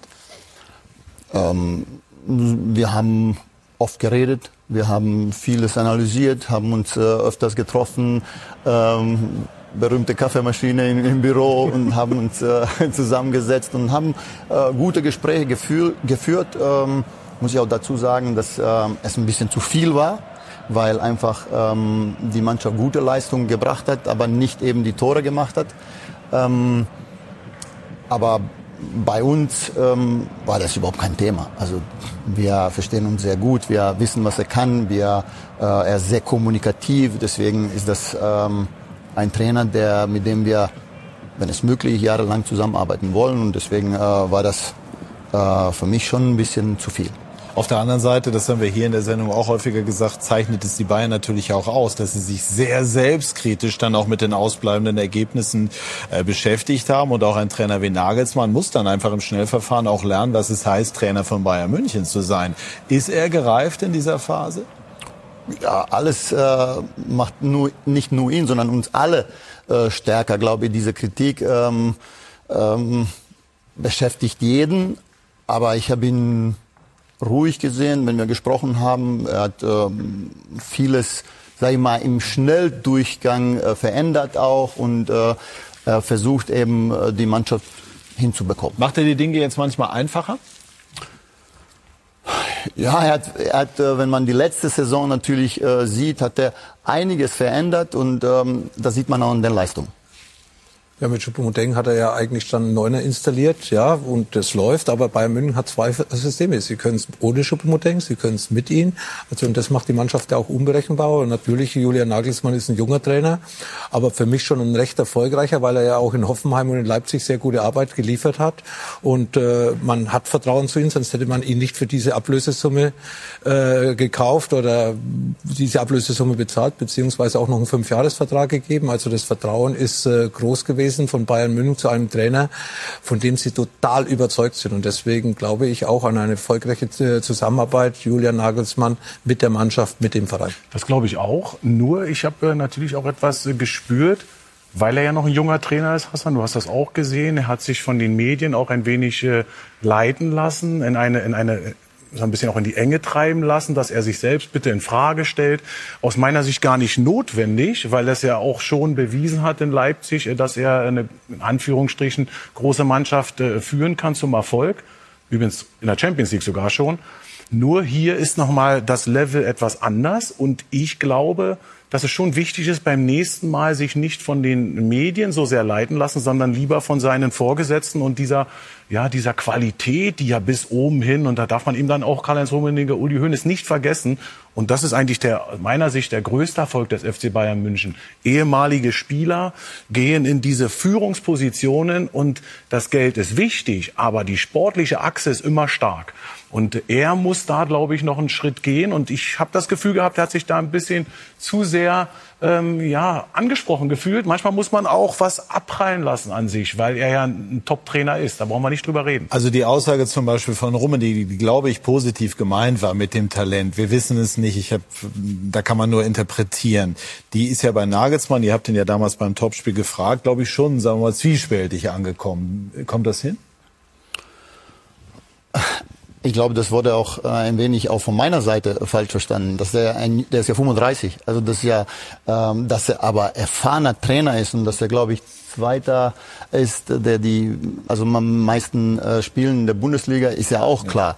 Ähm, aber ist ja klar, dass bei Bayern München auch anders ist als bei den anderen Clubs.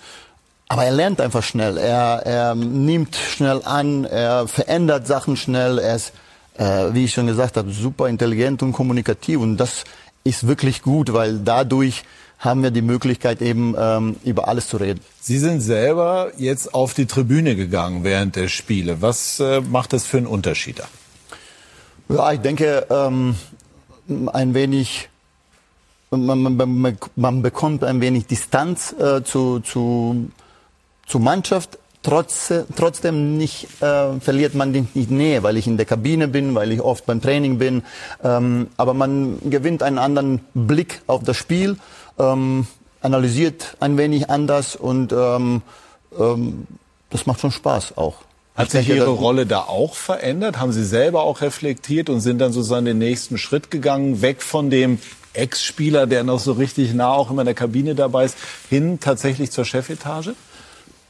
Ähm, Marco Neppe ist technischer Direktor geworden. Ähm, ich glaube, dass er auch seine Aufgabe sehr, sehr gut macht und äh, ähm, mal einen, sag ich mal, einen Schritt zurück zu äh, machen. Ähm, ge dadurch gewinnt man manchmal ähm, einiges und ich glaube, dass äh, für uns alle das ein wenig besser ist. Hassan, ich würde aber äh, da mal gegenhalten, äh, weil du bist emotional, wir haben auch gegeneinander gespielt, wir kennen uns auch ein wenig. Und äh, wenn du diese leitende Funktion hast, Neppe hin oder her, äh, du hast halt einen Cheftrainer da unten, der auch, mal Stefan Reuter ist heute so ein Beispiel, der eben immer da unten sitzt, all diese Erfahrungen mitbringt und auch Einfluss nimmt, auch mal Unparteiischen. vierter Offiziell, alles was dazugehört. Mal sehen, was Lothar dazu sagt. Ich glaube, dass es eben auch die andere Seite gibt, dass du da gebraucht wirst. Und äh, ich weiß nicht, wie es entstanden ist, warum du dich nach oben äh, gesetzt hast. Ich persönlich äh, würde immer dich lieber da unten sehen, weil umso mehr Kompetenz auch im Spielverlauf dabei sind, ist eigentlich immer positiv. Und wenn nichts passiert, kannst du ja auch mal äh, nichts sagen. Ist doch kein Problem, oder? Lothar? Ja, ich weiß nicht, ob das vielleicht in Absprache auch mit Julian Nagelsmann der Fall war. Man hat sich ganz sicher ausgetauscht. Ich gehe nicht davon aus, dass Hassan von sich aus gesagt hat, ich gehe hoch, sondern es hat wahrscheinlich Gespräche gegeben an der Kaffeemaschine. Da wird auch häufig gesprochen. Und äh, ja, das ist eine Entscheidung, die die treffen müssen. Also ja, und ich sehe Julian Nagelsmann, das mit Talent nochmal zurückzukommen. Musiala ist ja auch noch ein Talent. Er ist ja auch noch kein vollkommener Spieler. Er ist ein Unterschiedsspieler, aber er ist ja auch Talent. Aber man doch nicht den ganzen weil- Laden führen. Nein, weil es aufs Alter hingezielt worden war von Karl-Heinz Rummenigge. Julian ist unter 35, 34. Er ist eben noch ein junger Trainer, aber mit schon einer großen Erfahrung, die er sich äh, erarbeitet hat, gesammelt hat. Und deswegen ist er ja hier auf einem äh, guten Weg. Er ist jetzt schon mal Meister geworden. Dieses Jahr sieht ja auch gut aus nach Erfolg. Und äh, mit diesen Erfolgen wirst du natürlich dann vom Talenttrainer zum Erfolgstrainer. Und äh, auf den Weg ist Julian Nagelsmann. Nochmal zurück ähm, zu der, äh, ich glaube dadurch, ähm, dass man einen Sch- Schritt zurückgeht, ich meinte jetzt, ähm, äh, wie ich schon gesagt habe, ein wenig aus der Distanz manche Dinge zu beobachten. Ich bin ja, wie ich schon gesagt habe, äh, ich bin ja nicht weg. Ich rede mit dem Trainer fast noch mehr als vorher, aber ähm, ich sitze nicht auf der Bank, weil ähm, wie, manchmal bin ich vielleicht auch zu emotional. Für mich habe ich entschieden, natürlich habe ich mit dem Trainer darüber gesprochen, mal zurückzugehen, auf die Tribüne zu gehen, um auch manche Dinge loszulassen, aber dadurch vielleicht, wenn man was sagt, vielleicht auch mal ähm, ja, ähm, stärker zu sein, sage ich mal, oder ähm, darüber. Wir sprechen viel und ich glaube, dass äh, so funktioniert das noch besser. War es denn der Wunsch des Trainers? Wir haben darüber gesprochen und ähm, haben das, zu, ne, Wunsch des Trainers nicht, äh, das war mein Wunsch, aber er hat es akzeptiert. Entschuldige, äh, nee, nee. Patrick. Ist ja spannend. Aber das ist ja äh, genau der, der Punkt, äh, dass äh, du weißt aber auch, was da unten alles passiert. Gerade was äh, äh, beide Mannschaften betrifft, Einflussnahme von außen, vierter offiziell, alles, was ich gerade angesprochen habe. Da würde mich mal interessieren, was Julian Nagelsmann denkt. Ihr habt ja gesprochen, weil du auch ihm helfen kannst. Nämlich mit deiner Präsenz und eben auch Sportvorstand vom FC Bayern München, dass eben auch die andere Seite oder eben auch äh, die, der Schiedsrichter jetzt mal aufpassen muss, denn nicht die nächste Fehlentscheidung bitte. Ich glaube, das funktioniert ganz gut so. Ja, ihr könnt, ihr könnt ja auch, also Wäre stärkt er Oliver sicherlich Kahn auch noch unten, das Ja. würde dann Ja. richtig... Äh, Oliver Kahn ist ein gutes Stichwort, Torhüter. Da will ich nämlich unbedingt noch drauf kommen. Ein ernstes Thema. Manuel Neuer hat ähm, ja öffentlich ähm, erklärt, dass er, dass er Hautkrebs äh, hatte, Gott sei Dank operativ behoben. Wie haben Sie reagiert, als Sie das gehört haben? Ja, Manuel hat das äh, offen auch äh, zu mir gesagt und ähm, ja, natürlich äh, hat man sich ein wenig Sorgen gemacht, aber ähm, er war in Behandlung und ähm, im ständigen Austausch, sage ich mal, mit uns allen. Deswegen äh, ähm, haben wir begleitet und das ist dann gut gegangen. Aber natürlich ähm, denkt man erstmal, wow, was ist das? Aber wie gesagt, das ist alles gut gegangen. Was ist mit seiner Schulter? Funktioniert alles sehr, sehr gut. Ich habe ja heute ähm, beim Training, äh, war in der Kabine und ähm, haben wir ähm, uns unterhalten nach dem Training, nach seiner, nach der Regeneration. Ähm, er fühlt sich wohl, das funktioniert ganz gut. Das Spiel ist gestern gut gegangen. Ähm, Abschlusstraining war gut, heute Regeneration. Also er fühlt sich sehr, sehr gut. Fair zur WM. Auf 100 Prozent. Wenn der Bundestrainer mitnimmt, den Kalauer hatten wir gestern schon, aber davon gehen wir natürlich sicher aus. Das ist natürlich schon spannend, die Frage perspektivisch. Ähm, wer, wer kommt danach? Nübel ist der, den Sie unter Vertrag haben, der im Moment ausgeliehen ist. Sehen Sie ihn weiterhin als denjenigen welchen? Ja, wir waren ja diese Woche, Marco und ich, ähm, waren diese Woche in Monaco, äh, haben uns ein Spiel angeschaut, haben ähm, mit ihm mal Abend gegessen und äh, uns mit ihm unterhalten, weil wir einfach den Kontakt äh, mit ihm pflegen. Äh, er macht das jetzt ganz gut. Und jetzt müssen wir mal schauen, äh, wie es weitergeht. Er sagt selber oder sein Berater, äh, wenn Neuer weiter da sei, mache es keinen Sinn. Wie sehen Sie das? Werden Sie ihn gegebenenfalls 23 einfach zurückbeordern, was vertraglich ja möglich wäre?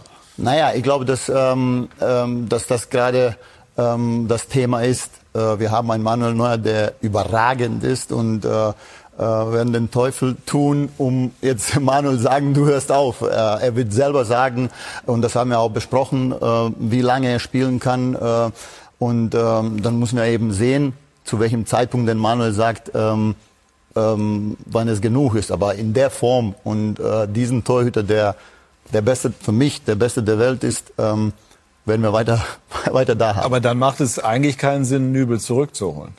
Wann? Wenn 23, weil Neuer wird ja dann er wird ja noch spielen, Minimum zwei, drei Jahre. Ja, sicher. Ja. Habe ich das richtig interpretiert? Ja, ja, ja also der, sicherlich äh, wie der Manuel und ähm, Ulle auch da sein. Deswegen 23 ähm, wird das nicht passieren. Also Nübel wird 23 nicht zurückkommen. Nein. Und danach? Muss man sehen, habe ich doch gerade erklärt. Äh, wir sind, ich rede ja jeden Tag mit Manuel. Ähm, er sagt, wie lange er spielt. Und äh, gibt es Überlegungen vielleicht, weil ist ja klar, als ehemaliger Dortmunder, weil ich auch weiß, dass äh, der FC Bayern München immer ein bisschen über den Tellerrand hinausschaut, ob man dann ja auch mit dem Alter äh, mit Manuel Neuer jetzt zum ersten Mal verletzt, wir wissen zweimal Mittelfußbruch, drittes Mal wird's ganz eng, ohne jetzt, äh, ich wünsche ihm alles Gute und gut, dass er gesund ist, ob man dann vielleicht wieder einen direkten Konkurrenten vielleicht mit Gregor Kobel äh, schwächen möchte oder ist das äh, völlig weg äh, vom Denken her?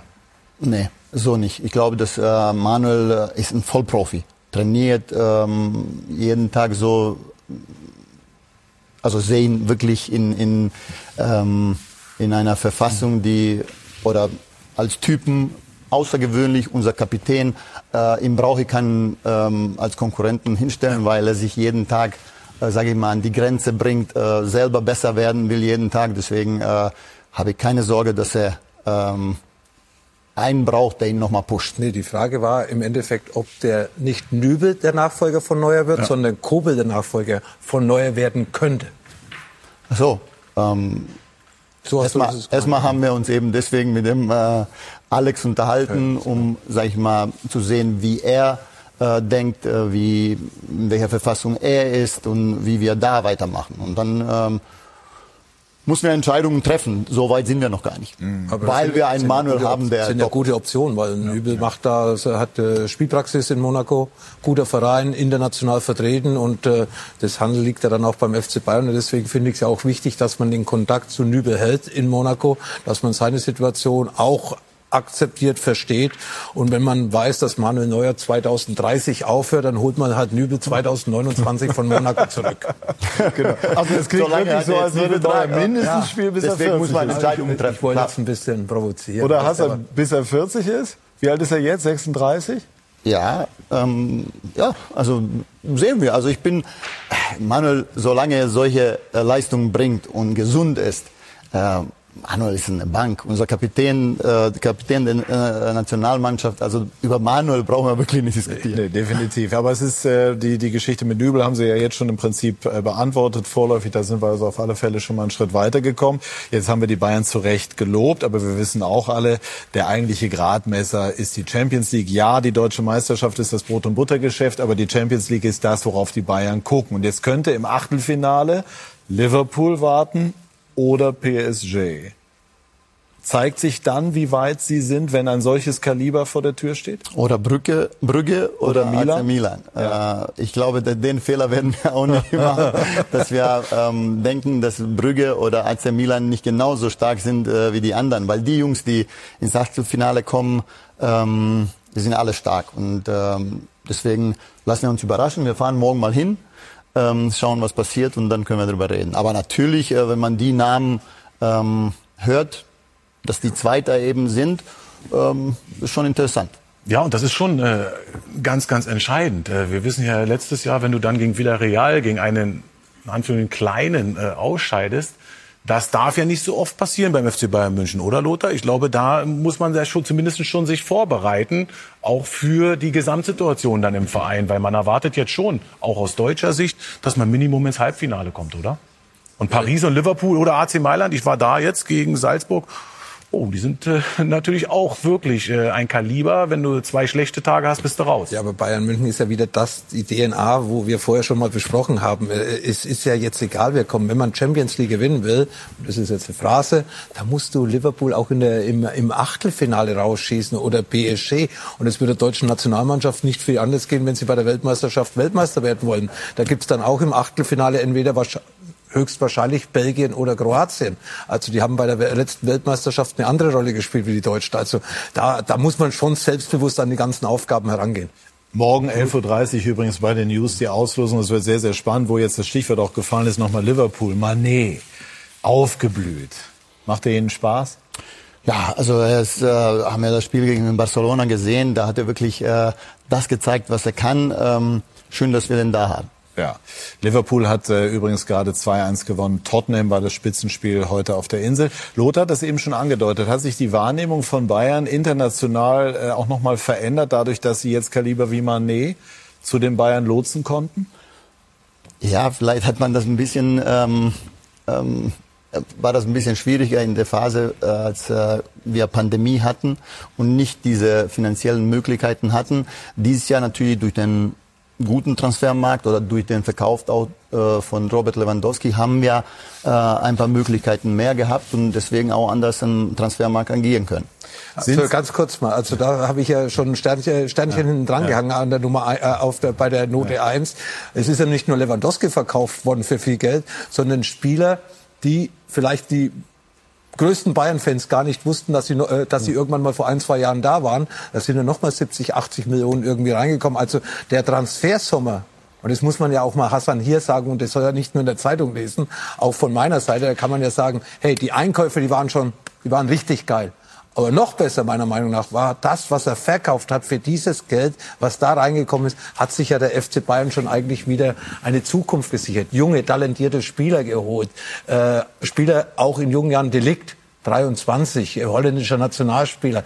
Äh, das ist ja die Zukunft des FC Bayern und das war natürlich ein Transfersommer, wie du ihn nicht jeden Sommer haben wirst. Danke Lothar, das weiß ich zu schätzen. Also, wirklich, äh, Was ist denn schön, jetzt- Aber äh, wie gesagt, ähm, durch, ähm, dadurch, dass wir natürlich Nochmal was, ähm, Mark Rocker zum Beispiel, Hm. das war wirklich ein, ein guter Spieler. Der hat hier nicht so viel, ähm, nicht so viele Chancen ähm, gekriegt, aber er spielt in Leeds die ganze Zeit in der ersten Elf und, und bringt wirklich gute Leistung. Und deswegen ähm, auch Zirkze ähm, ist Einmal, ein einmal noch zu den noch größeren Namen abschließend, weil uns die Zeit wegläuft. Verkäufe top haben wir mit, Einkäufe auch. Was ist bisher Ihr Königstransfer?